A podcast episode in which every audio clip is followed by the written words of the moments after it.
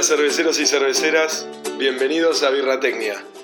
Podcast cervecero orientado a la difusión de conocimientos científicos y técnicos. Yo soy Mati, un ingeniero que después de 10 años viviendo en Australia, inspirado en sabores y aromas oceánicos y laburando en cervecerías entre Australia, Nueva Zelanda y Japón, eh, donde fui parte de la Academia Asahi, volví a la Argentina para crear dos dingos. Hola, soy Leandro, informático devenido cervecero tras caer captivado por la birra al vivir en Londres. Hice una maestría en Brewing Distilling Heavy Watt en Escocia, volví a la Argentina hace un año con el objetivo de armar Paseo, un bar y fábrica cervecero, que abrimos a mediados de diciembre en Villa Crespo. Además tengo mi blog sobre ciencia y cerveza llamado Citología. En este nuevo episodio de Birratecnia vamos a retomar un poco con el boti lo que hablamos hace dos episodios atrás, siguiendo un poco con todo lo que es teoría de levaduras y en este episodio hablando un poco más de cuestiones prácticas, donde el Boti nos va a comentar un poquito de inoculación, temperaturas, tasas, reutilización y el seguimiento de una fermentación saludable. Entonces ahora el Boti va a empezar hablando de específicamente de temperaturas de fermentación. Los dejamos con el Boti. Bueno, como dijimos hace un ratito, primero vamos a ver lo que es inoculación, eh, dentro de la parte teórica. Vamos a ver las temperaturas de fermentación, es decir, si conviene arrancar bajo y después dejar subir las temperaturas, o arrancar a una temperatura alta y después ir bajándola. A continuación vamos a ver lo que es eh, tasas de inoculación de levaduras secas y tasas de inoculación de levaduras eh, reutilizadas, es decir, levaduras cosechadas. Y después vamos a ir a lo que es el impacto de tener un under, under pitching o un over pitching, ¿sí? Eh, es decir, cuál es el impacto que tienen en nuestra fermentación, en nuestra cerveza, eh, hacer una inoculación por debajo de lo recomendado o por encima de lo recomendado, ¿sí? Después vamos a pasar a la parte, dentro de la parte teórica, a lo que es la continuación de la primer, eh, del primer podcast, eh, vamos a ver aquí en las fases exponencial y estacionarias los procesos de metabolización de los distintos azúcares. Eh, después vamos a ver lo que eh, son la producción de ésteres y off flavors. y finalmente vamos a cerrar esta parte teórica con los factores que regulan la producción de distintos compuestos de alto impacto aromático. a continuación de eso vamos a ver un poco más la parte práctica relacionada a la teoría. Y dentro de esta parte práctica relacionada a la teoría vamos a dar algunas, eh, algunos tips eh, muy relacionados a preguntas que se hacen habitualmente y que nos hacen habitualmente. Por ejemplo, eh, si yo debiese hacer dos batch porque tengo una necesidad ¿sí? de hacer un batch en dos días, en qué momento inoculo la levadura. Me conviene inocularla todo al principio, me conviene inocular una en un día, la otra en el siguiente día, cuando voy a agregar la segunda parte del mosto que va a ir al mismo fermentador. Bueno, vamos a ver eso. Después vamos a ver distintas, distintos efectos ¿sí? Eh, de las temperaturas y en qué momento conviene hacer algunos eh, retoques de temperatura, es decir, eh, ver un poquito más en detalle el efecto de la temperatura en la fermentación, eh, Mm, por ejemplo, eh, cuándo podemos llegar a, a, subir un poco la temperatura sin eh, riesgos de tener diacetilo, o al revés, cómo subirla para controlar el diacetilo, eh, que se forma naturalmente, y después vamos a ver un poco lo, el efecto de las temperaturas en la formación de alcoholes superiores y acetato de etilo, ¿sí? y un poco mm, en cómo controlarlo, principalmente en eh, mostos de alta densidad. Después vamos a ver también eh, un poco más en detalle las curvas de mm, temperaturas, es decir, lo que son diacetil rest eh, o descanso de diacetilo para una lager, para una pseudo lager como podría ser una California Common, sí, o una, no sé, una, una Kelch. Eh, y vamos a ver un poquito también las ales inglesas, belgas y la farmhouse.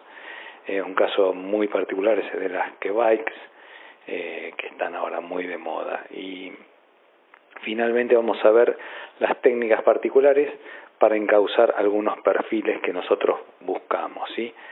eh, o cuál es el efecto que tienen algunas, algunas eh, cosas, como por ejemplo eh, fermentación, hacer una fermentación bajo presión, y esto está muy relacionado con el diseño del fermentador, por ejemplo, o con cerrar la válvula de escape del, blow-off.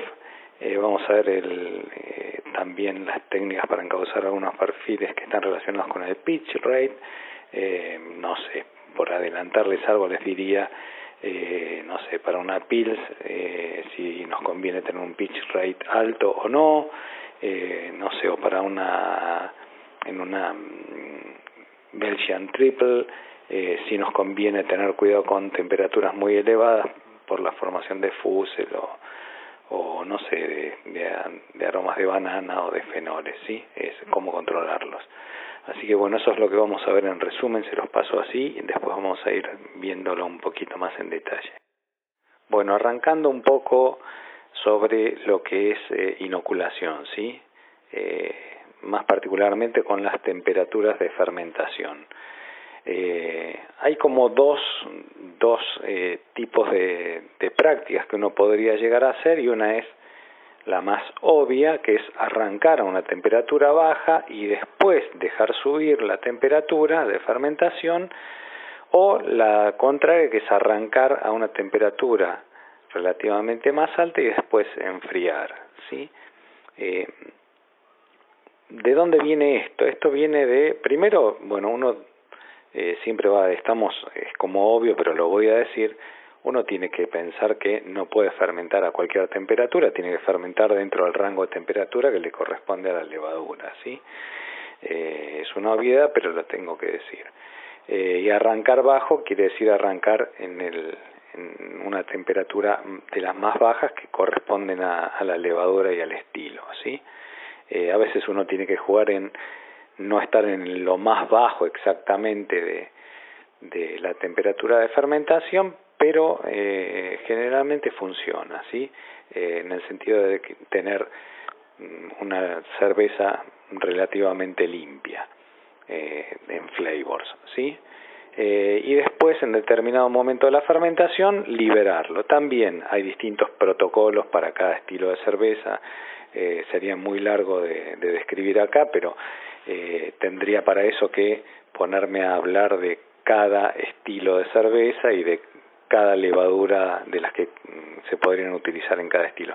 Pero, de nuevo, en, en forma general uno podría decir que arrancar a una temperatura baja y después ir subiendo es lo más habitual y arrancar alto y enfriar, o sea, bajar la temperatura después, eh, es, eh, es lo menos recomendado, pero sucede, ¿sí?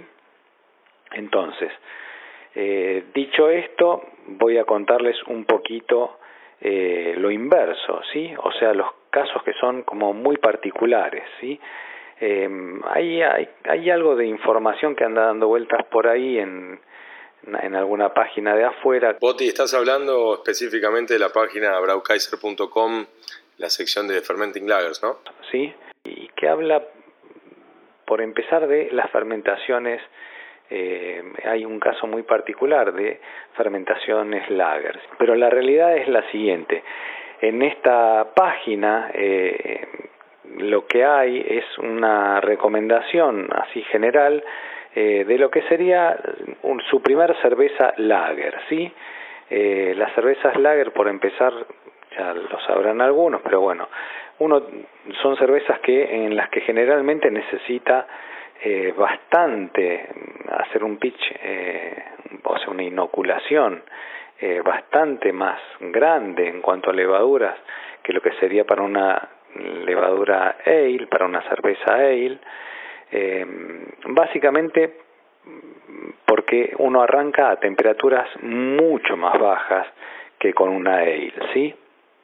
Entonces, en, hay una recomendación en una, en una página eh, yankee en la que se dice básicamente que para hacer tu primera cerveza lager eh, ellos recomiendan arrancar a una temperatura eh, con levaduras lager obviamente eh, pero una levadura arrancar con una temperatura re, relativamente más alta de lo que se suele utilizar para una, para una fermentación de este tipo y después ir bajándolo. De hecho, en esa página en la que recomiendan hacer lo que se llamaría un warm pitch, o sea, un, una inoculación a temperaturas eh, cálidas, eh, para una lager está hablando, es para alguien recién iniciado y eh, arranca con, un, con unas levaduras líquidas y, eh, y hacer un starter a una temperatura cálida, ¿sí? de 20-21 grados. Esto es para tener un, un, una cantidad de levaduras eh, inicial más alta. ¿sí? O sea, la idea de tener una temperatura al inicio, una temperatura eh, relativamente más alta, no es para fermentar, sino para, es para multiplicar las levaduras que uno tiene, ¿sí? porque a mayor temperatura las levaduras se multiplican mucho mejor que a una temperatura tan, tan baja como puede ser la de la, lo de hacer una cerveza lager, ¿sí? Eh, obviamente eh, es una situación en la que uno se encuentra como tal vez como homebrewer cuando no tiene mucha experiencia o no sabe exactamente si tiene una cantidad de levaduras suficientes para tener una fermentación sana.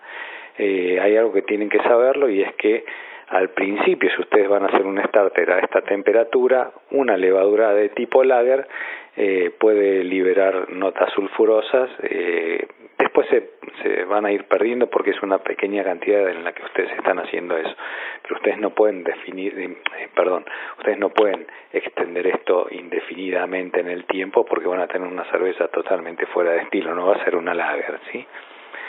Eh, nada, después entonces lo que dice es pasar de ese, de ese inóculo inicial a una temperatura eh, de 15 grados, o sea, arrancar la fermentación propiamente dicha a 15 grados, eh, que no es lo más habitual tampoco para una, para una fermentación de tipo lager, y cuando empiezan los primeros signos de burbujeo, o mejor aún, cuando uno puede detectar con una disminución del pH de que la, de que la fermentación eh, realmente arrancó o que ya está teniendo una biomasa, todavía no una fermentación tal vez, pero sí una biomasa eh, suficientemente mayor, eh, ahí sí bajar la temperatura al, a las que son temperaturas propias de fermentación, tal vez para una cerveza eh, lager, así que puede estar entre 9 y 11 grados. Eh, y bueno, después obviamente vienen todos los procesos de lagering que están entre 0 y 3 grados, pero bueno, la, lo que yo quería contarles acá era la primera parte, ¿sí? O sea, cuando ustedes tal vez escuchen alguna vez que les dicen, no, hay que inocular a una temperatura, aunque sea una lager, inocular a una temperatura más alta y después la bajás, eso no es lo habitual en ninguna cervecería, eso es más bien eh, algo que uno tiene que hacer, se ve obligado a hacer como, como homebrewer cuando no tiene una cantidad de biomasa suficiente para arrancar una fermentación sana, ¿sí? Eh, lo que yo les mencionaba de ir controlando el pH es una forma eh, en la que ustedes pueden ver si hay actividad, porque tal vez no lleguen a ver ningún burbujeo, pero van a ir viendo una baja del pH eh, de tres puntitos, o sea, cero tres puntitos, ¿sí? algo muy, muy, muy tenue que inclusive en algunos pHímetros está dentro del error, o sea, tal vez ni siquiera puedan detectarlo. Pero bueno, es una forma de, eh, de ir viendo si, si va, o sea, si la fermentación va a arrancar o no. Entonces, esto les repito de hacer un warm pitch, o sea, una, una inoculación a temperaturas cálidas, es un artilugio que uno puede utilizar como homebrewer cuando no está seguro de tener una cantidad de levaduras suficientes para una fermentación normal y, sana. Pero esto no es lo único con lo que ustedes se encontrarían si se ponen a buscar eh, literatura. ¿sí? De hecho, está disponible en Internet un artículo en Brew Your Own, eh, escrito por Chris White, que habla sobre fermentation timeline. ¿sí? Eh, él habla de lo que es básicamente una, un warm pitch, o sea, eh, una, una inoculación a temperaturas cálidas, Eh, y no está hablando acá de una lager, ¿sí? Está hablando de, está hablando de una fermentación, ¿sí? Y básicamente está hablando de la, en la fase lag, eh, que es la primera, la primera, que son los, mm, desde las tres primeras horas hasta las quince primeras horas después de la inoculación de las levaduras, eh, y él mm, básicamente en, esta, en este artículo dice algo que es, es, lógico, pero es, es, así y bueno, eh, es, es, interesante. Él lo que dice es que obviamente el oxígeno en esa, en esa etapa es rápidamente absorbido durante el, el y es donde realmente el, las levaduras donde necesitan su mayor cantidad de, de, de oxígeno para producir una cantidad de eh, células eh, para constituirse y para multiplicarse, ¿sí? Eh, y dice algo que es cierto, ¿sí? Él dice que la fase lag podría eh, ser hecha a temperaturas más altas que el resto de la fermentación. Y acá, esto sí se los tengo que aclarar. La fase esta eh, no es una fase de fermentación y ahí sí es, hay como una cosa que generalmente eh, confunde. ¿sí? Eh, en esta fase todavía hay formación de paredes, ¿sí? hay formación de levaduras, hay multiplicación, entonces todavía no estamos en la etapa de producción de, em, de alcohol, ¿sí? De hecho está bastante limitada porque es muy al principio. Entonces, eh, cuando lean el artículo, eso sí, eh, modestamente tengo que corregirlo y decir que la fase lager, lag, perdón, eh, no es una fase de fermentación. Pero bueno, él dice que esa, en esa fase, o sea, entre las 3 y las primeras 15 horas después de la inoculación, eh, podría hacerse a temperaturas eh, relativamente más altas porque em, hay muy pocos compuestos de flavor que son producidos, ¿sí? De hecho, menciona lo que es correcto, que eh, la producción de alcohol es muy limitada, es muy baja, porque hay muy pocas levaduras que están eh, entrando en la fase anaeróbica.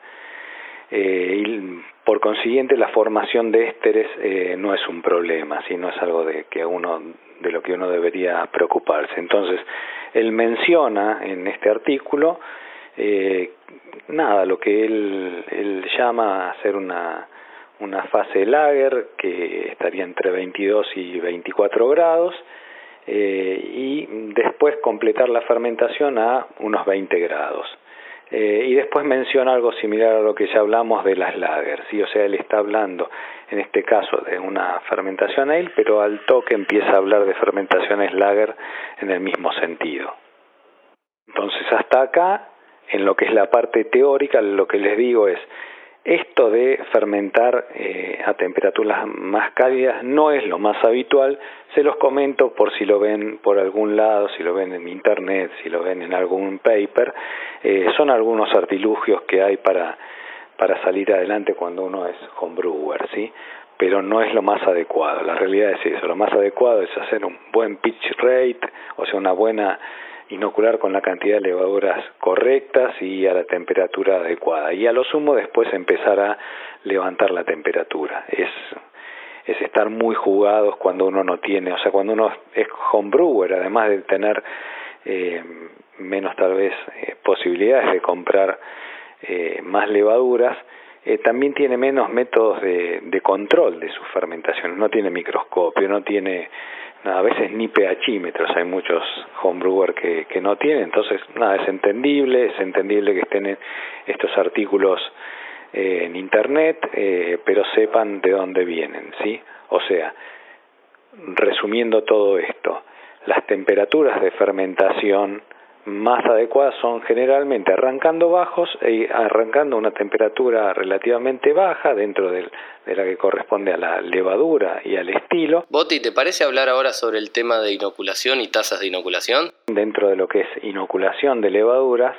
eh, vamos al tema de la tasa de inoculación, ya sea cuando uno utiliza levaduras secas o cuando va a reutilizar levaduras que ha cosechado, ¿sí?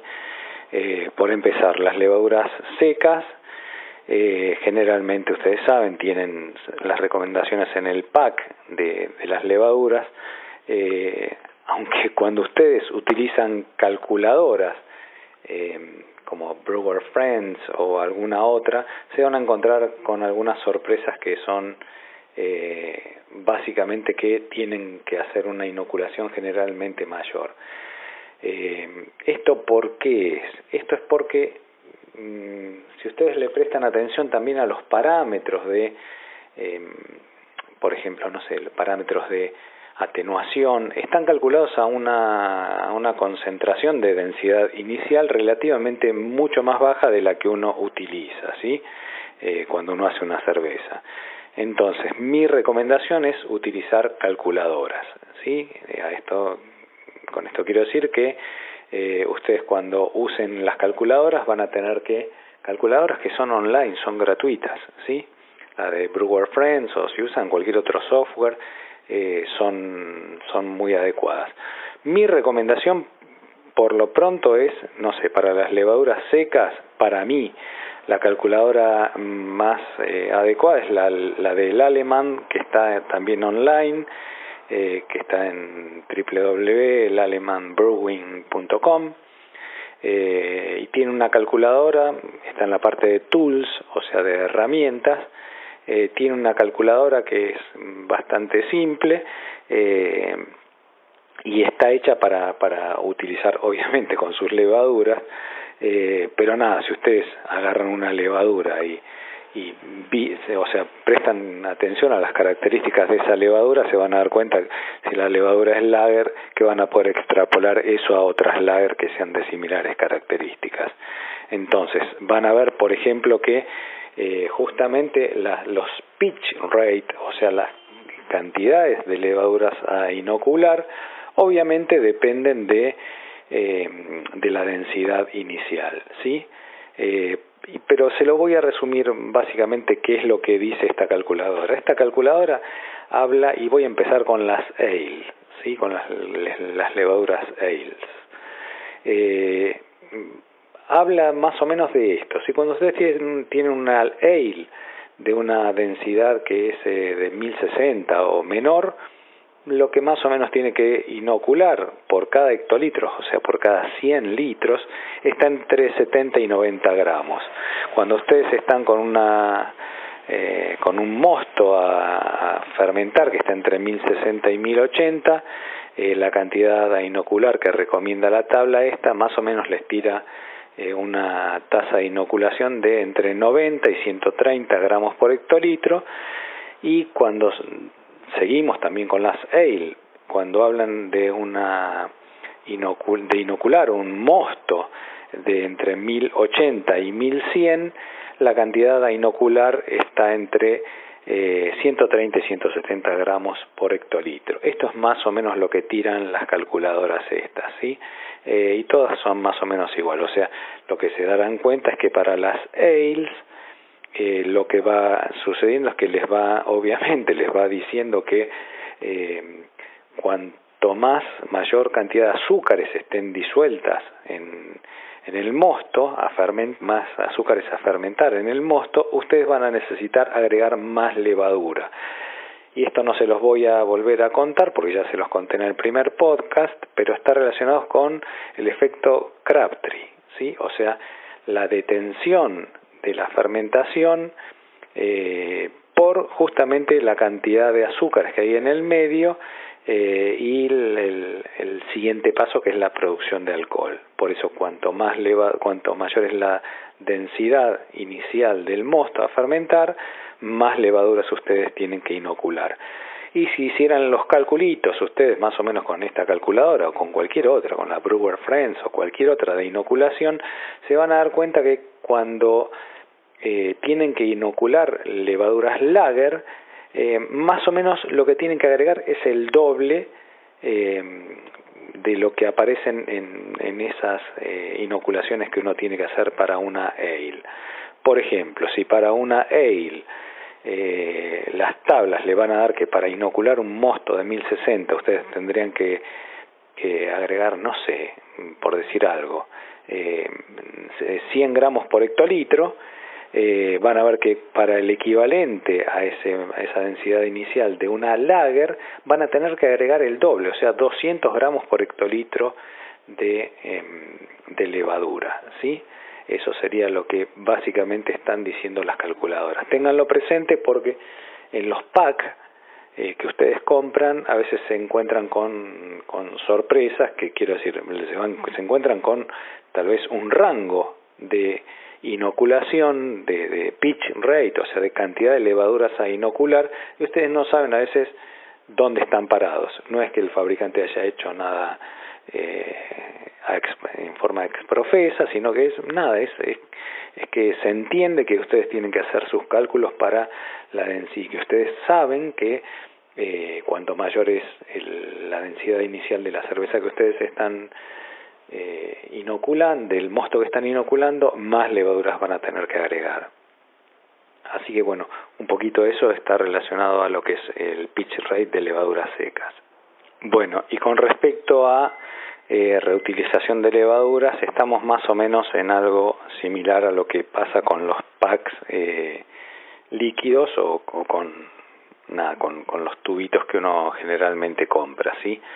Eh, antes que nada quiero volver a, recalcar algo que, que, lo dije tal vez al pasar y es que la forma correcta de decir cuánto uno va a agregar eh, es, eh, es decir, ok, yo voy a agregar tantos, tantos millones de células, o sea, de levaduras, por mililitros por grado plató, ¿sí?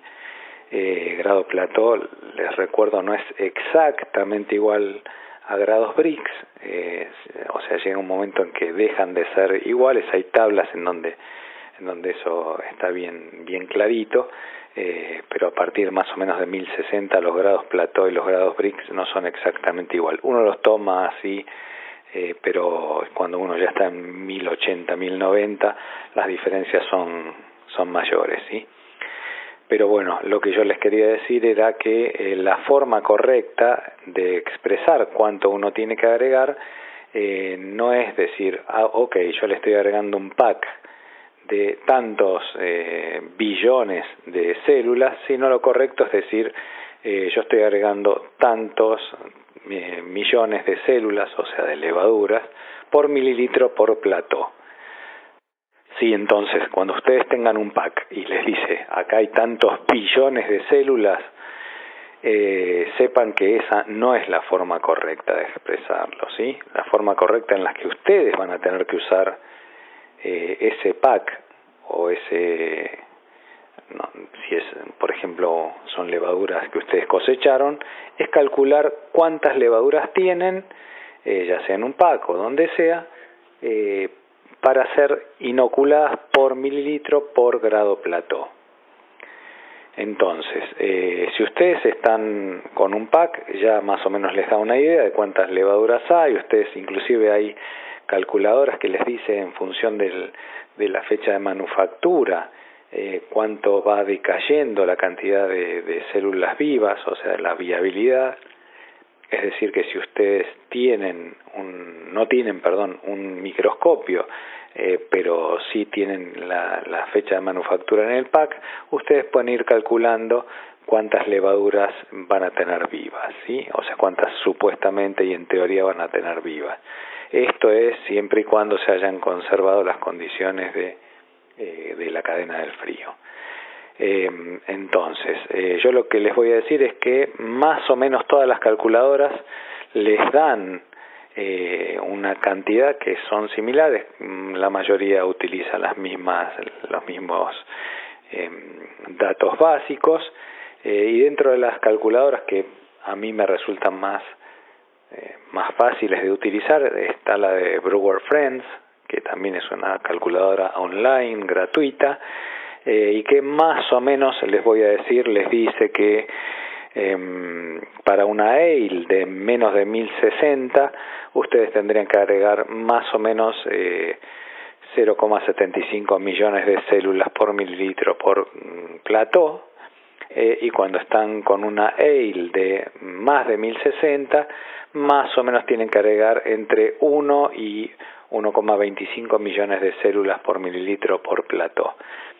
Eh, esto es cuando ustedes ya están en un nivel más eh, profesional, o sea, eh, ustedes si hacen los cálculos de lo que trae, por ejemplo, algún tubito de levaduras, está calculado para una cerveza de, de, de para inocular 20 litros, por ejemplo, de cerveza, y si ustedes hicieran los cálculos, que acá, en, si ustedes le prestan atención a la calculadora de Brewer Friends, eh, en la parte de las explicaciones de dónde vienen los cálculos, les va a decir que eh, lo que ellos calculan es que en general lo que traen los, los de levaduras eh, es la mitad de lo que se necesita para inocular un mosto de 1060.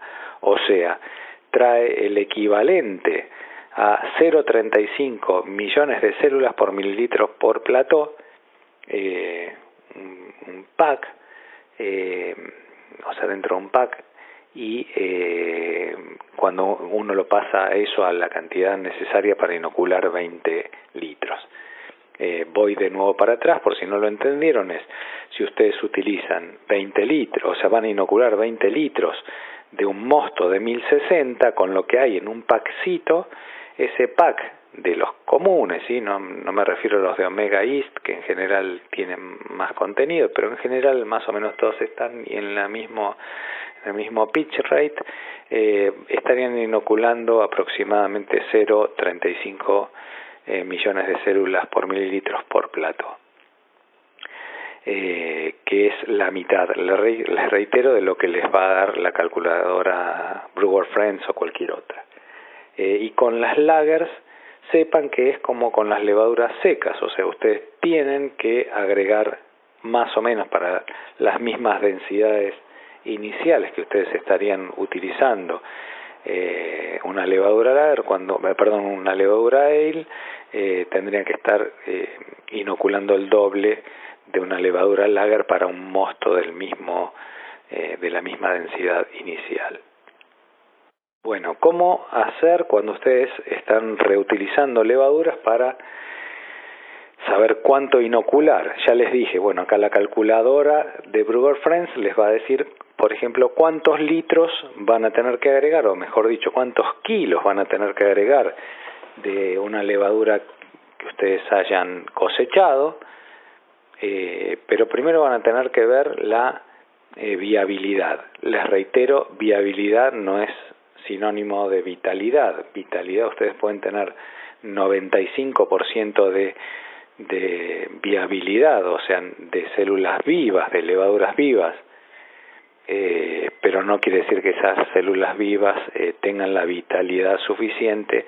como para arrancar bien una fermentación. Si recuerdan de la primera charla, del primer podcast de levadura, eh, yo hablaba bastante de lo que eran las fermentaciones saludables. O sea, si ustedes vienen de una fermentación saludable, de una, de una cerveza que no haya sido de, un, de una densidad inicial muy alta, o sea que cuando ustedes cosecharon no había mucho alcohol en esa, ese mosto o cerveza, digámoslo así, eh, bueno, si no tenían mucho alcohol, quiere decir que esas levaduras probablemente no estén muy estresadas y eh, tengan una, además de una buena viabilidad tengan una buena vitalidad, ¿sí? Entonces, eh, para usar las calculadoras ustedes van a tener que cuantificar cuántas levaduras tienen vivas y la forma de hacerlo es teniendo un microscopio, ¿sí? Eh, hay algunos aparatitos que son bastante bastante caros, ¿sí? Eh, hay algunos devices, ¿sí? Algunos eh, equipitos eh, que les permiten simplemente hacer una, una tinción y ver eh, cuántas levaduras vivas les tira, cuántos tienen, qué porcentaje de levaduras vivas tienen, pero eh, son caros, ¿sí? Y les tira también una estimación de cuántas células tienen ustedes por mililitros, pero son equipos caros, ¿sí? Son, eh, se adaptan a un teléfono celular, pero eh, acá no están disponibles, pero sepan que existen. Entonces, la forma de hacer el recuento es, eh, tiene mucho de práctica, yo no se los puedo explicar, pero ustedes lo que tienen que hacer es, toman una alícuota, de, o sea, primero tienen que eh, mezclar bien la levadura que ustedes han cosechado en condiciones eh, asépticas, eh, mezclarlas bien porque se les suele compactar en la parte de abajo, sepan que también generalmente uno cosecha de la parte de abajo, que es donde está más compactado, pero se pueden hacer canales, entonces lo primero que uno tiene que hacer es sacar el brink, que es donde uno generalmente eh, cosecha levadura si está en una cervecería y si no es en un frasco, pero bueno, el que está cosechando en un frasco difícilmente tal vez tenga un microscopio, ¿sí? Eh, o sea que se haya comprado un microscopio para hacer unas cervezas a, nivel homebrewer, ¿sí? Eh, pero bueno, eh, lo primero que tiene que hacer es entonces homogeneizar la muestra que ustedes tienen dentro del brink o del frasco, tomar una alícuota exactamente medida, hacer una dilución y esa dilución ustedes registrarla porque después la van a utilizar para el cálculo de cálculo de los mililitros que ustedes van a, tener que, agregar si están a nivel homebrewer o de eh, litros. Les reitero, me estoy cometiendo un error. Son kilos los que uno va a agregar en general. Todos los cálculos están hechos en, en millones de células por mililitro por plato, pero en la práctica uno está haciendo que sea equivalente el peso a los, o sea, que, que esté con una densidad de uno, ¿sí? cuando en realidad no lo es.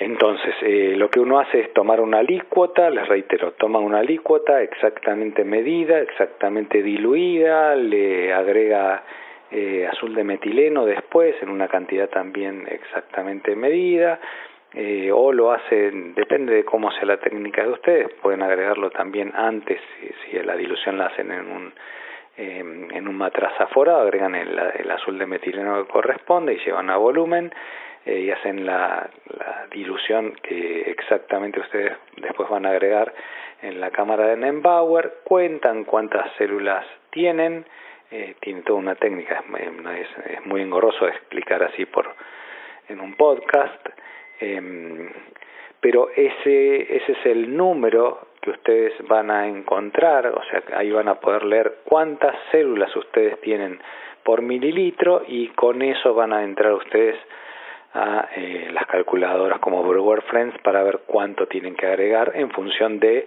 la densidad inicial que tiene su mosto a fermentar y el volumen que tienen, ¿sí? Eh, o sea, para ingresar al Brewer Friends, lo primero que ustedes tienen que saber es cuántos millones de células ustedes tienen por mililitro de, eh, levadura cosechada. Si ustedes no tuviesen un microscopio, eh, les voy a mencionar una, una página eh, que es www.braukaiser.com, hay una parte dentro de la wiki que dice Fermenting Lagers y unas tablitas en donde eh, les dice, por ejemplo, eh, mililitros de un sedimento de levaduras, o sea, ustedes tienen, imagínense que tienen eh, su levadura cosechada en un frasco, sedimentada, no está compactado, pero está bien sedimentado, eh, todo el sobrenadante es, es el, sobrenadante que a usted le quedó de la fermentación anterior, pero eh, acá está hablando del sedimento, ¿sí? Entonces, en esta tablita les dice cuánto ustedes deberían agregar eh, de, un, de ese sedimento de leva, que contiene levaduras eh, a un mosto determinado. ¿Cómo? No sé, les voy a dar un ejemplo, ¿sí? Para un mosto de 22 plató,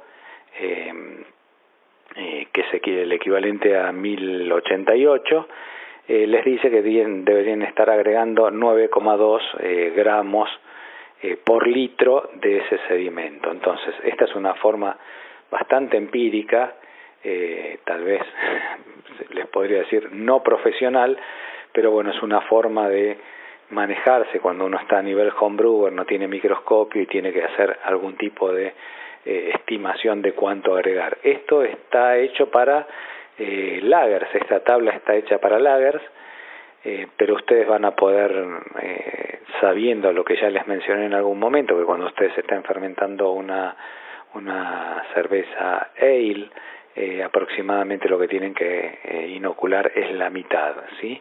Entonces, es simple, no hay nada mucho, mucho mejor que les pueda dar como referencia, ¿sí? Bueno, también es importante que sepan que esto está calculado para un, un sedimento, ¿sí? De, o sea, ustedes están sin microscopio, ustedes tienen que saber que está calculado para un sedimento en donde eh, se supone que no hay lúpulo, sí, que no hay no hay cold ni hot eh, trap, sí, o sea que no tienen ustedes eh, nada que no sea levaduras, que solamente son levaduras, porque si van a estar calculando un volumen en, de unas levaduras recuperadas de un no sé de una IPA eh, con un montón de material vegetal eh, el cálculo les va, les va a dar erróneo totalmente, ¿sí? Entonces tengan presente eso porque es muy importante. Boti, contanos un poquito sobre qué pasa cuando hacemos underpitching o overpitching, o sea, cuando metemos más o menos levadura de la, de la correcta. Un underpitching es inocular por debajo de lo recomendado, ¿sí? Entonces, ustedes como regla general, ustedes tienen que saber que esto es lo que sucede cuando ustedes están haciendo una inoculación de una levadura por debajo de lo recomendado. Entonces, vamos primero a eso, a una inoculación por debajo de lo recomendado. ¿Qué es lo que nos va a pasar en la práctica cuando estamos con un underpitching? ¿sí?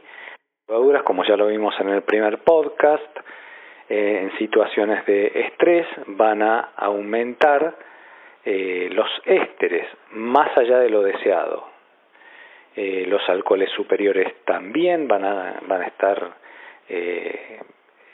muy por arriba de lo, de lo que corresponda probablemente al estilo. van a aparecer compuestos sulfurosos, diacetilo, y como vimos también cuando hablamos del efecto Crabtree, eh, con, una, con un pitch rate, o sea, con una inoculación muy por debajo de lo recomendado, es probable que ustedes tengan una densidad final alta, o sea, más allá de lo que corresponde, ¿sí? Eh, más allá de, o sea, una, una, una cerveza ligeramente más dulce, con más cuerpo, de, o sea, que los saque fuera de estilo. Eh, y si sucede eso en algunos casos, o sea, si les, se les frenó la, la fermentación, eh, hasta pueden llegar a tener que tirar la cerveza, ¿sí? Entonces, todo esto de un bajo pitch rate eh, compiten contra lo que es meter una cerveza dentro del estilo uno lo puede usar y después lo vamos a ver más específicamente en algunos estilos y con algunas levaduras, uno puede jugar con esto, o sea, estresar un poco la levadura cuando quiere, no sé, por ejemplo, eh, yo quiero obtener en una levadura, en una, no sé, en una Bison, ¿sí? Quiero obtener más eh, banana, o sea, un éster, ¿sí? Eh, quiero obtener más acetato de amilo, que es el sabor a banana, eh, ¿qué hago? La estreso a la levadura. Puedo estresarla de más de una forma, ¿sí? Con la temperatura, con el pitch rate, o sea, manejar alguna de esas cosas. Eh, estresándola un poco más, puedo obtener más estrés y la llevo a la cerveza tal vez hacia un nivel eh, de, sabores de banana mm, que son los que yo estoy buscando. Pero sepan que un bajo pitch rate eh, puede llevarlos a tener diacetilo, ¿sí? Eh, ya lo vimos esto, o sea, ustedes están estresando la levadura, la levadura, eh, nada, se empieza, les empezamos a complicar la vida. Entonces, ¿para qué complicarle la vida a la pobre levadura? Eh, y vamos al otro extremo, que es cuando uno tiene un overpitching, o sea, cuando está haciendo una inoculación por encima de lo recomendado. Bueno, cuando uno hace una inoculación por encima de lo recomendado, es en algunos casos lo opuesto a lo que recién vimos. O sea, pueden tener una producción de ésteres muy bajos, o sea, tienen tal vez una fermentación demasiado rápida y es una producción de ésteres muy bajo, eh, pueden llegar a sobrepasar la, mm, la densidad final estimada, o sea, tener una sobre atenuación,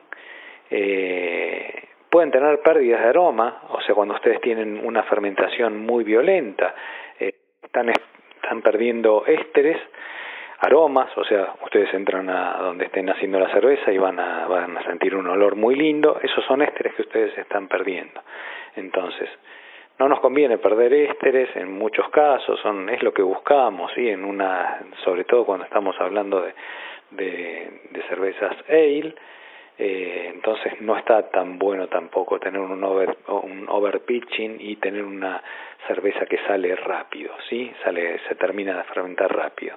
Podemos también tener posibles off flavors, lo vamos a ver más en la parte práctica, pero sucede esto, o sea, tenemos un overpitching y eh, podemos tener un, una formación de alcoholes superiores muy alta y también como antes podemos llegar a tener pérdidas de cerveza por ejemplo por el blow off sí que se esté yendo se esté yendo cerveza sí por por por la parte de o sea que todo el headspace eh, el espacio que queda por encima de, de, la cerveza que está fermentando siga y salga por el eh, fermentador sí esto nos lleva también a tener cervezas fuera de estilo. Entonces el impacto del underpitching y del overpitching eh, es el mismo en, de distintas formas, ¿sí? que es sacarnos la cerveza de estilo. O sea, si ustedes quieren tener una cerveza dentro de un estilo, lo más probable es que si están con una inoculación baja o muy alta, eh, estén, estén con una cerveza fuera de estilo. Eso es lo más importante. Después uno puede jugar con esto de hacer un underpitching o un overpitching eh, cuando está un poco más canchero uno, pero mm, sepan que eh, es importante esto. Les digo, uno puede jugar porque a veces uno puede buscar ésteres o, mm, no sé, mm, probablemente necesite sacar una cerveza un poco más rápido, pero sepan cuáles son las consecuencias, los efectos eh, colaterales de eh, inocular bajo o inocular alto. Así que bueno, esto es más o menos en reglas generales lo que sucede con una levadura ale y una levadura lager, es más o menos lo mismo. Eh, después vamos a ver casos particulares en, en, en, las, en cada uno de los tipos de levaduras, pero esto es dentro de la parte, estamos todavía dentro de la parte eh, teórica y sus efectos en la práctica. Boti, ¿te parece hacer un repaso de lo que hablamos en el último podcast que estuviste de invitado sobre las distintas fases de fermentación, de la curva de fermentación, para después entrar a ver a nivel práctico qué podemos hacer para regular la producción de compuestos aromáticos? En el otro podcast hablamos de algo importante, sí que es eh, dentro de la fase aeróbica, ¿sí? cuando no es fermentación todavía, hay toda una fase de adaptación eh, que está entre las 3 y las 15 horas y después empieza una fase de crecimiento, ¿sí? Eh, ahí todavía estamos en la fase aeróbica, ahí en una, en una eh, levadura y una cerveza ale, eh, esa fase de crecimiento puede ir de uno a cuatro días, más o menos. ¿sí? Esto estoy hablando de levaduras eh, clásicas, no estoy hablando de las bike, que son un caso totalmente atípico, pero más o menos es eso lo que ustedes por ahora tienen que saber. ¿sí? Luego entramos después de la, de, de, la fase aeróbica que comprende, como les decía, dos, la fase lag eh, y la fase de crecimiento, dentro de todo eso está dentro de la fase aeróbica, entramos en una etapa eh, eh, que ya es parte de la fermentación, que es la fase estacionaria, ¿sí? Durante la fase estacionaria, ¿por qué se llama fase estacionaria?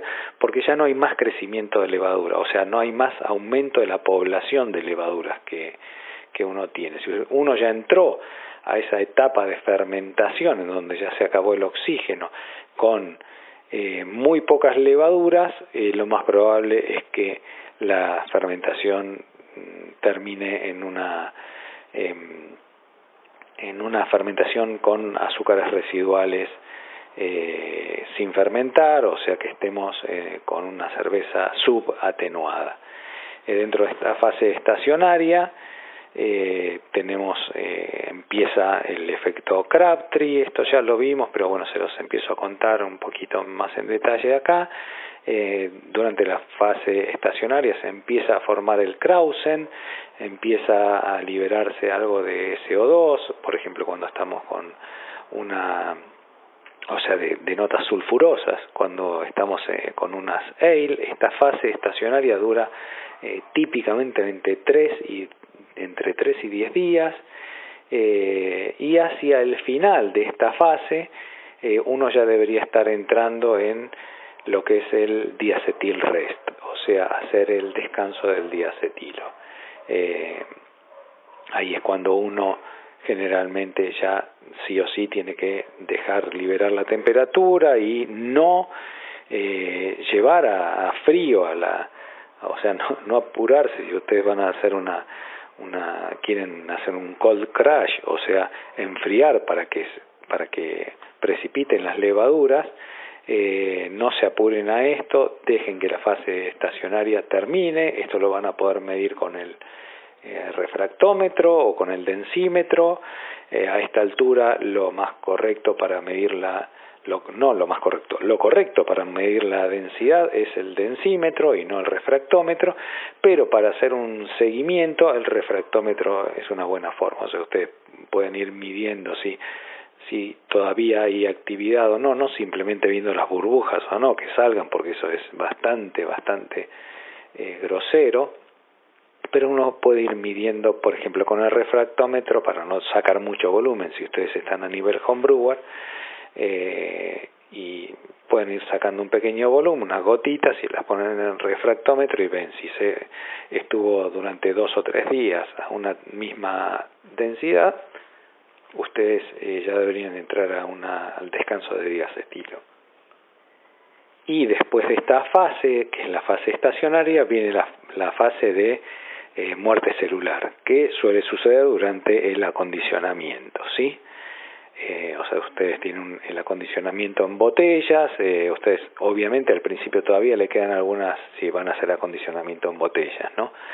Pero si ustedes tienen levaduras en suspensión y van a hacer un acondicionamiento en botellas sin agregado de levaduras extras, sepan que durante ese acondicionamiento hay algunas levaduras vivas que son las que se van a van a consumir los azúcares que ustedes hayan agregado eh, y van a producir CO2 eh, para gasificarle la, cerveza en botellas y van a estar a un nivel eh, que no es de home brewer, ustedes van a pasar a un BBT, o sea, un tanque de clarificación, o si tienen un unitanque van a, van a tratar de, de, de bajar la temperatura al máximo posible para hacer que las, las levaduras se precipiten, ¿sí?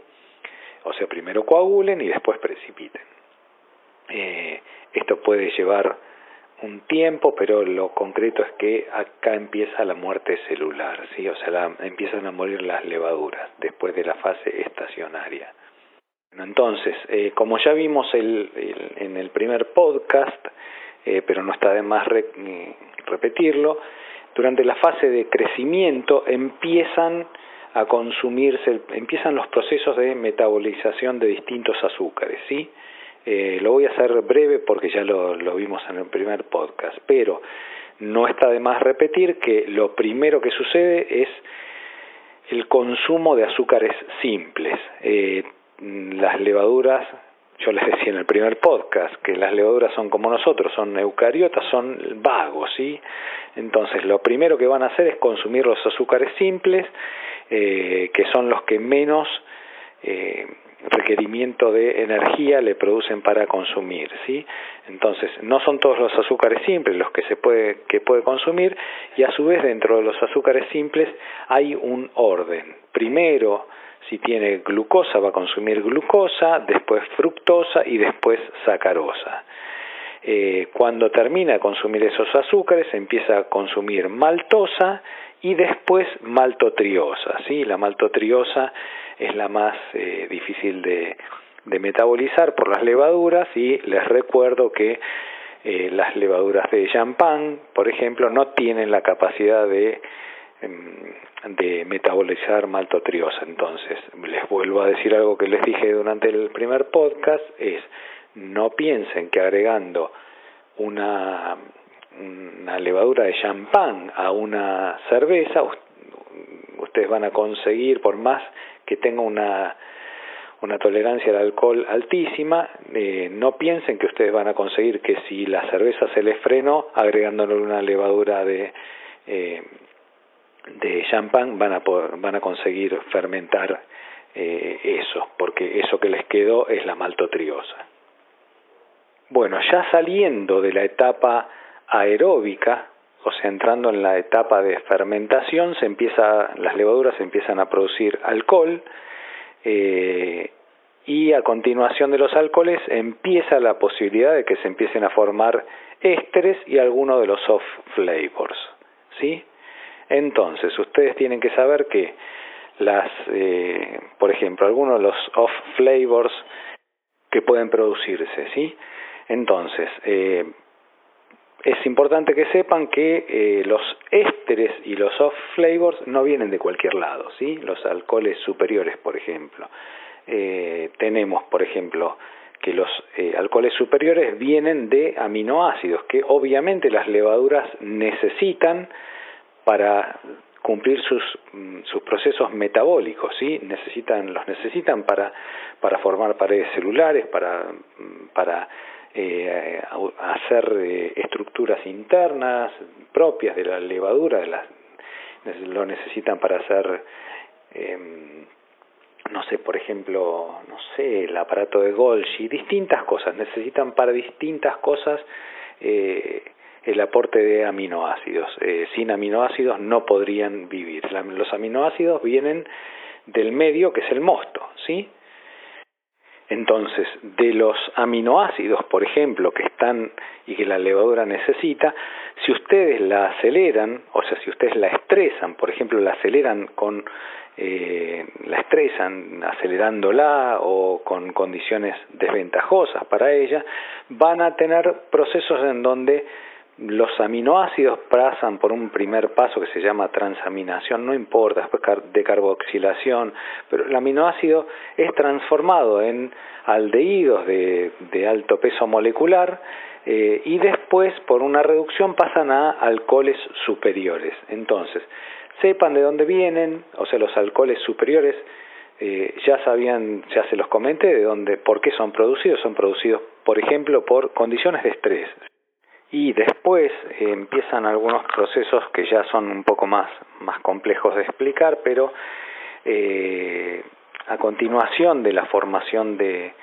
de alcoholes, eh, ya sean superiores o no, o sea, del, por ejemplo del etanol propiamente dicho, hay procesos metabólicos en donde también se producen ésteres, además de, de los alcoholes superiores, y que eh, requieren, como ya les dije, la presencia de alcohol. ¿sí? Alcohol puede ser etanol, puede ser alcohol isoamílico o, no sé, feniletanol, qué sé distintos intermediarios o compuestos que las levaduras mismas hayan producidas. Bueno, justamente un éster, eh, que puede terminar siendo un off-flavor, es producido por la, una acetilación, son cosas muy técnicas, pero bueno, eh, por una acetilación que viene de eh, lo que en principio fue un aminoácido, por ejemplo, es un ejemplo, ¿sí? Entonces, la realidad es que el alcohol después se, se,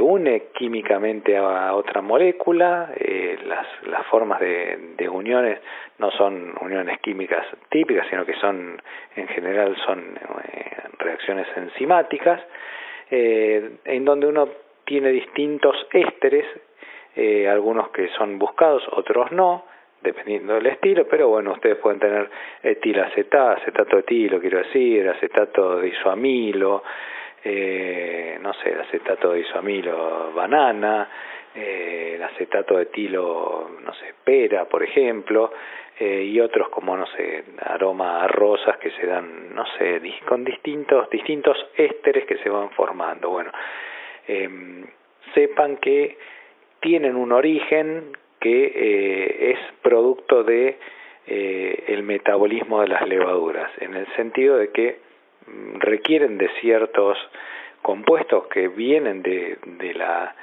de la propia alimentación que necesitan las levaduras y que se producen generalmente si uno las eh, somete a estrés. Hay otros ésteres que, uno son que, que, son buscados en, muchos estilos ale, eh, no sé, gusto a banana, ¿sí? flavor a banana, eh, en algunos estilos y otros que no, no, no son, sacan a una cerveza fuera del estilo, inclusive, no sé, en una cerveza de, no sé, por decirle, en donde el flavor de banana es apreciado, como podría llegar a ser una Bison, o no sé, una, algún estilo belga que lo requiera, eh, si está en exceso también los puede sacar fuera de, estilo.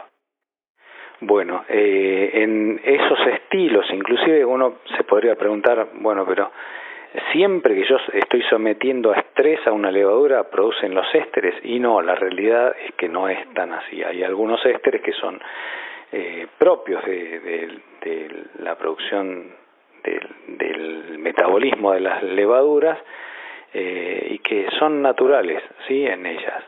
Eh, provienen de balances eh, redox, o sea, de oxidaciones de, de óxido, de reacciones de óxido reducción, eh, generalmente son eh, eh o sea, son, son producidas por, por enzimas, ¿sí? eh, o directamente por eh, propios eh, procesos de detoxificación.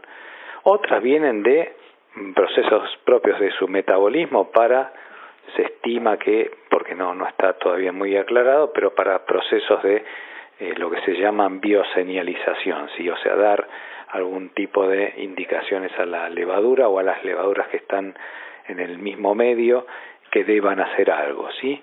eh, pueden ser productos del proceso de metabolismo de hidratos de carbono, eh, de lípidos, de la formación y del uso de energía, de la formación de nucleótidos, distinto, de, no sé, de la, de la biodegradación de, no sé, de, de fenoles, eh, aminoácidos, eh, distintas cosas, o sea, el resumen es que distintas eh, funciones no necesariamente relacionadas con el estrés son las que producen los ésteres que muchas veces son buscadas, ¿sí?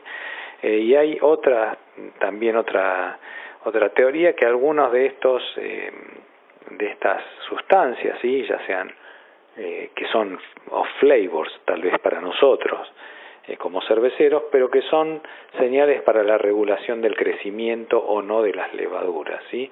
O sea, ellas mandan señales internas y externas, eh, o para, por ejemplo, para comunicarse con otras células o con otras colonias, y también como vectores de dispersión. Estos son, nada, están en algunos papers, eh, algunos son viejos, otros más nuevos, pero esas son, si a alguien le interesa se los paso, pero esas son básicamente las funciones que se piensan que tienen esta, estos, eh, lo que nosotros llamamos off flavors, eh, para las eh, levaduras. Bueno, y el último punto que vamos a ver ahora de, dentro de la parte teórica, pero que tiene un gran impacto en la práctica, eh, son algunos factores que regulan la producción de distintos compuestos de alto impacto aromático, ¿sí? Por ejemplo, los alcoholes superiores. O sea, ¿por qué, por qué se pueden producir alcoholes superiores fuera de lo que es el, las condiciones a las que uno somete a las levaduras, ¿sí? Entonces, dentro de esas cosas tenemos el geno y el fenotipo. Por ejemplo, las levaduras eh, Quebec eh, son conocidas por, eh, por empezar, Quebec quiere decir levaduras, así es que es como una, como una eh, redundancia, ¿sí? Pero bueno, las Quebec eh, tienen una producción de alcoholes superiores eh, que no sobrepasa generalmente los umbrales de percepción eh, que uno que uno tiene entonces eh, en su genotipo y sometido a condiciones de alta temperatura, altas temperaturas comparadas con cualquier otra levadura ale, eh, no tiene forma de expresar, porque no tiene el paquete enzimático como para expresar esas, esos alcoholes superiores. ¿sí? O sea, esa, esa es una ventaja que uno encuentra en estas levaduras, eh, pero tiene el lado bueno y es que no se expresan alcoholes superiores. ¿sí? Eh, entonces, eh, una de las de los factores que regulan la producción de los alcoholes superiores está en su genotipo y en su fenotipo, ¿sí? Eh, el otro es el estrés, o sea, alcoholes superiores son producidos por eh, una, según la, la, la temperatura a la que yo eh, estoy fermentando, el pitch rate, o sea, cosas que ya estuvimos viendo, la falta de nutrientes, todas cosas que estuvimos viendo en el podcast de hoy y en el anterior, ¿sí? Con respecto a los ésteres, eh, ¿cuáles son los factores que regulan la producción de los ésteres? También está el geno y el fenotipo eh, de cada cepa y también el estrés. Entonces, los mismos factores que pueden llevar al estrés, eh, perdón, que, que pueden llevar a una a una la formación de alcohol superior por estrés, como son la temperatura, el pitch rate o la falta de nutrientes, nos van a llevar a la formación de ésteres, ¿sí? Eh, ésteres indeseados, por ejemplo. Eh, o también dependiendo de el, del genotipo, o sea, hay, eh, no sé, una S04 y una S05 no son exactamente iguales y eh, todos sabemos que una produce más ésteres que la otra, sin entrar en detalles. Pero hay una tercera causa y es el añejamiento, o sea, durante el añejamiento de una cerveza lo que se forman son ésteres también. Entonces, sea en barrica o no, eh, en barrica aparecen otros ésteres inclusive adicionales, pero eh, durante el añejamiento los aromas distintos que aparecen más allá de los que son productos de, no sé, de la metabolización por parte de algunas levaduras que queden, de azúcares en, la madera, de la microoxigenación, eh, distintas, distintas, distintos, distintos procesos que pueden estar por ahí, los alcoholes que están eh, en el medio durante el añejamiento se empiezan a combinar formando con otras moléculas, se empiezan a combinar formando ésteres que dan sabores eh, típicos de cervezas de añejamiento, ¿sí? Y en la práctica lo que también les puedo decir es que eh, a mayor cantidad de azúcares presentes y de aminoácidos, en presencia también de zinc, hay mayor formación de ésteres, ¿sí? Eh, entonces, por ejemplo, van a ver en la práctica que eh, en algunos estilos también, y vuelvo a los flavor de banana, porque son de los más estudiados, eh, eh, si ustedes bajan la cantidad de zinc que ustedes agregan a la, al, durante el proceso de, de agregado de, de sales y de micronutrientes, como pueden ser minerales como el zinc, eh, si ustedes tienen menos zinc, pueden disminuir a su vez la cantidad de ésteres que están obteniendo en ese tipo de, de cervezas, ¿sí? Eh, también a mayor, eh, otro de los factores que aumentan, que, perdón, que, que tienen impacto en la formación de ésteres eh, son el oxígeno y los lípidos, ¿sí? A mayor cantidad de oxígeno eh, y de lípidos, eh, hay menor formación de ésteres. Eh, y mm, con respecto a los ésteres no deseados, ¿sí? el, por ejemplo el acetato de etilo, eh, es algo que proviene básicamente del genotipo y del fenotipo de las, de las, de las cepas de levadura y de nuevo están relacionados con el estrés, temperatura, pitch rate y eh, la densidad eh, inicial de la cerveza. Entonces, básicamente eh, van a ver que están muy relacionados todas las condiciones de estrés en la producción de compuestos aromáticos, ya sea alcoholes superiores, ésteres de los que uno busca, eh, o de los que no busca, como son, no sé, acetato de tilo, ¿sí? Acetato de tilo es el típico eh, aroma. Quita esmaltes que, que nadie desea en ninguna en ningún tipo de cerveza sí. En algunos estilos belgas en baja concentración están aceptados pero eh, en general si uno se pasa la cerveza no no se hace muy agradable eh, y dentro de los compuestos aromáticos me quedan dos por mencionarles eh, y mencionar cuáles son los factores que influencian su formación. De nuevo, los fenoles están, eh, la formación de fenoles están producidos por el geno y el fenotipo. Eh, ya vimos que, por ejemplo, todos los fenoles provienen de cepas que son POF positivas, como le dije en el primer podcast, son todas las levaduras que tienen lo que se llama POF, o sea, son productoras de, fenoles, POF más, es eh, la forma en la que se eh, simplifica y se abrevia eh, este tipo de, de Son todas productoras de fenoles, como pueden ser, ya les dije en el primer podcast, todas las levaduras belgas, algunas francesas, em, y no sé, las alemanas productoras de eh, las que se utilizan para producir eh, levadura, perdón, en cervezas eh, de tipo Weizen, ¿sí?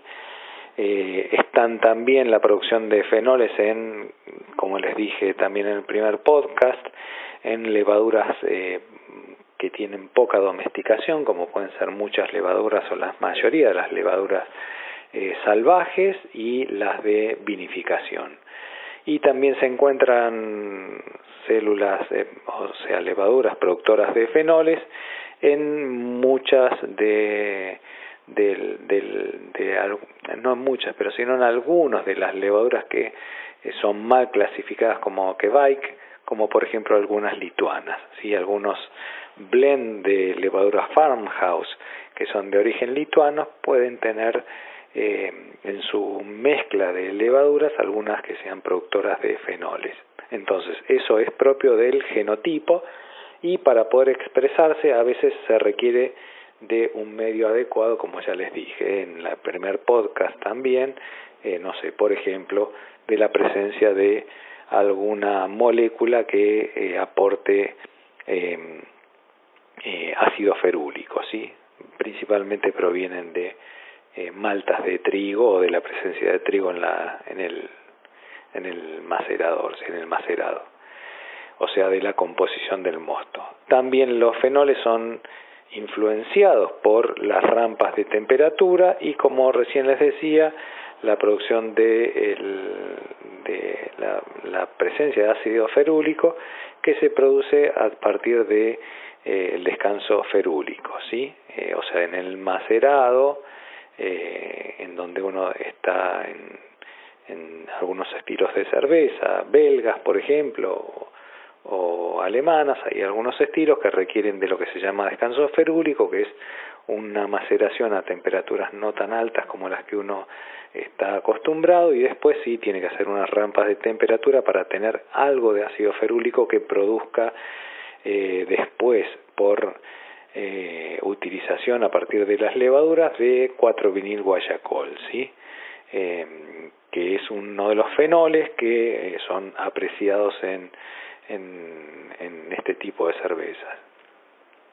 Y es importante que sepan que, por ejemplo, si en, en, en, el agua que ustedes utilizaron para hacer la cerveza ah, existían fenoles perdón, existían, existía cloro o cloramina que también se utiliza en, en la ciudad para, para hacer eh, eh, la, para bajar la carga bacteriana en el agua de red eh, o porque ustedes hayan utilizado algún tipo de eh, plásticos que no sea de, de, grado alimenticio para grado alimenticio me refiero a estar en contacto con un mosto caliente eh, que tiene un pH bajo, obviamente, comparado con un agua. O sea, que algo sea, un plástico sea de grado alimenticio, no quiere decir que sea de grado eh, alimenticio y apto para una para, para hacer cerveza, ¿sí? Entonces, eh, ante la presencia de cloro, las levaduras tengan o no la capacidad de, de formar eh, fenoles, o sea, sean o no POF positivas, en mayor o menor grado van a eh, formar algo de eh, clorofenoles que pueden hacerse muy perceptibles y dejarles a la cerveza en, condiciones que, que directamente es descartada, por, o sea, es una cerveza que es intomable, ¿sí? Eh, y el último, em, el último de los factores que regulan la producción de compuestos de aromáticos que me queda por comentarles es el diacetilo, ¿sí? que ya lo vimos varias veces, pero bueno, ya lo vimos también en el podcast, en el primer podcast, y es que si por ejemplo la, el mosto es deficiente en valina, un aminoácido, eh, esto no es tan extraño, ¿sí? O sea, si ustedes tienen una cerveza con un mosto con alto grado de, eh, de, adjuntos, eh, puede que tengan un contenido de valina bajo, ¿sí? O si tienen en general nutrientes bajos, la, la valina es un aminoácido, la levadura los tiene que producir, o sea, tienen la capacidad de producirlo, pero como ya les dije en el primer podcast, la baja concentración de valina o de nutrientes, digámoslo así, en el, en el, en el mosto, hacen que la levadura lo tenga que producir y como subproducto de esto produzca diacetilo, ¿sí? Este diacetilo eh, después no va a poder ser eliminado por más que uno haga el descanso de diacetilo.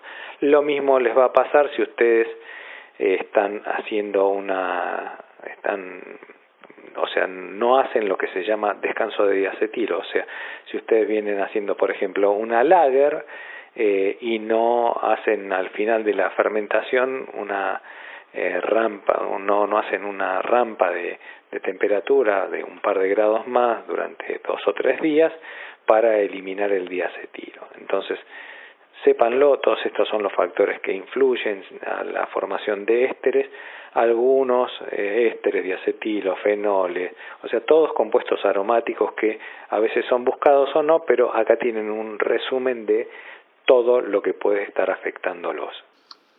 Bueno, Oti, muchísimas gracias por venir y por compartir con tu conocimiento con todos.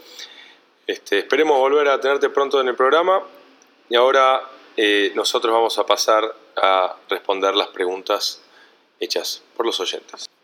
Bueno, empezando con la etapa de preguntas y respuestas, vamos a agrupar varias de las preguntas que tuvimos eh, como una sola pregunta genérica, porque bastantes, Nicolás y Janina de General Roca, Ferbuela de Wellington Brewery, Santiago de Adrogué Brewing Co., nos preguntaron sobre el tema de qué nutriente nosotros recomendábamos, utilizábamos, en qué momento usarlo, dosificación y demás.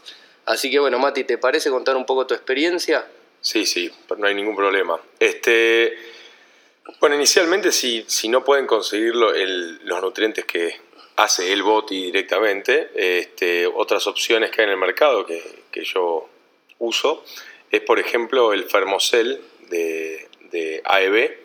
AEB es una empresa que mm, hace un montón de, de compuestos, tanto nutrientes como productos de limpieza, como enzimas, etcétera, etcétera, y, está muy focalizada en la industria del vino, así es como nació y terminó también hace un tiempo empezando a tener una sección de cerveza. El Fermocel SB tiene un poco de todo, o sea, cadenas de celulosa largas con polisacáridos, fosfato de amonio, que había hablado el Boti que era importantísimo, sulfato de amonio, tiaminas, vitamina B1, eh, sílica gel, este, y un montón de otras cositas eh, más, ¿no? Esas son las primeras cosas que me vienen a la cabeza. La verdad que yo tuve una muy buena experiencia, experiencia personal, es que a mí me mejoraron, sus, pero sustancialmente las fermentaciones, eh, cervezas que a veces me, eh, o estilos que a veces me, tiraban un, sulfurito, dejaron de tenerlo, fermentaciones que tal vez antes de empezar a usar esto y solo usar cervomices, que era lo que usaba antes, este, me tardaban una cantidad de días variable empezar a hacer siempre la misma cantidad de días y para el lado más corto de, la fermentación, o sea, tal vez potencialmente incluso bajando un día de fermentación. Así que realmente yo recomiendo, inicialmente yo usaba Fermocel y además también eh, el Cervomices o, sulfato de zinc también, este, porque el Fermocel no tenía zinc. Pero eh, alguien me dijo el otro día que eh, aparentemente AEB ahora sacó un nuevo producto con eh, los mismos componentes que el Fermocel SB, pero además con zinc. Así que probablemente le, empiece a probar dentro de poco. Una cosa a tener en cuenta es que estos nutrientes no se pueden poner, eh, agregar en caliente, no se pueden agregar en, ni en la olla Arbor ni en el Whirlpool, porque tienen algunos compuestos que, mm, que mm, eh, cristalizan. así que lo recomendado es agregarlos en el fermentador cuando se agrega la levadura o cuando está entrando el mosto al, fermentador. Mati, ya hablaste del momento de la adición del nutriente. A nivel de dosificación, ¿qué, es lo que recomendás en tu experiencia? Y seguir un poquito las indicaciones del, fabricante. Eh, la verdad que puede haber un rango.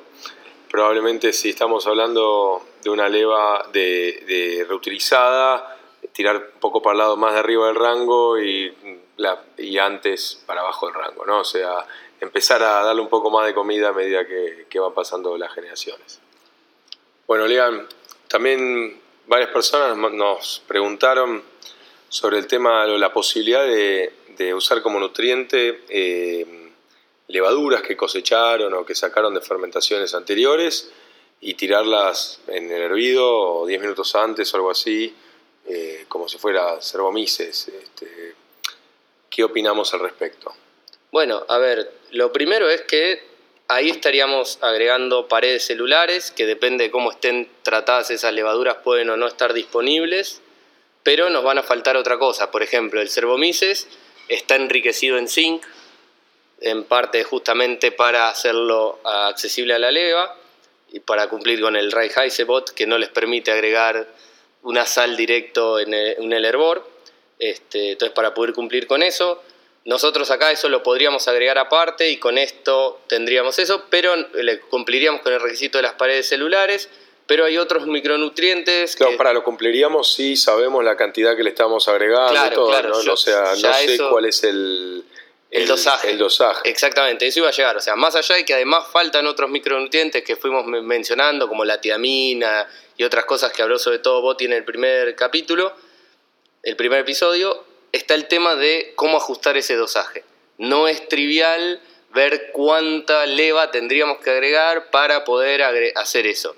En teoría es posible, habría que hacer ciertos estudios para darnos cuenta de con cuánta leva obtenemos el nivel de nutrientes necesarios, que es un poco lo que hacen los muchachos de AEB por nosotros, para AEB o cualquier otro proveedor, para poder definir los dosajes, cosa que no es trivial de, implementar. O sea, en teoría es posible, ahora dar una recomendación del estilo, sí, usen 2 gramos por hectolitro, eh, yo no, no tengo el conocimiento de microbiológico como para poder definir eso.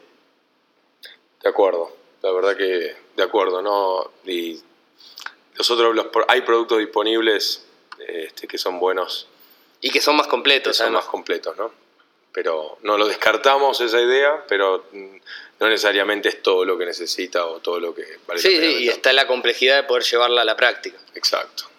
Cerrando el episodio de hoy.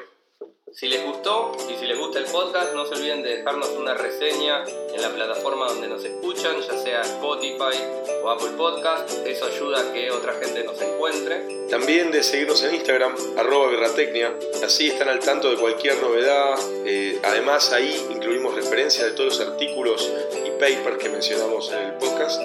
Cualquier pregunta, duda, consulta, comentario, elogio o quejas, ¿por qué no? A birratecnia.gmail Gracias por escucharnos y hasta la próxima.